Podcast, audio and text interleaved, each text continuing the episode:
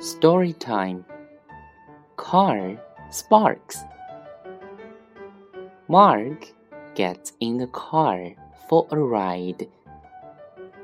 The car starts. Mark drives to the park. The car drives by a barn on a farm. The car drives by a barking dog in a yard. The car drives far and it is getting dark. Mark sees a spark. Mark stops the car. Mark checks all the parts on the car. No spark. But now it is too dark for the park.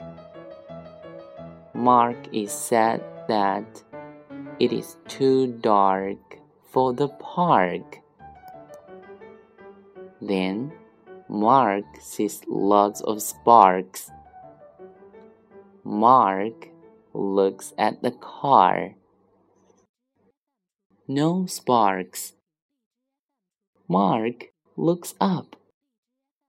Mark sees the sparks.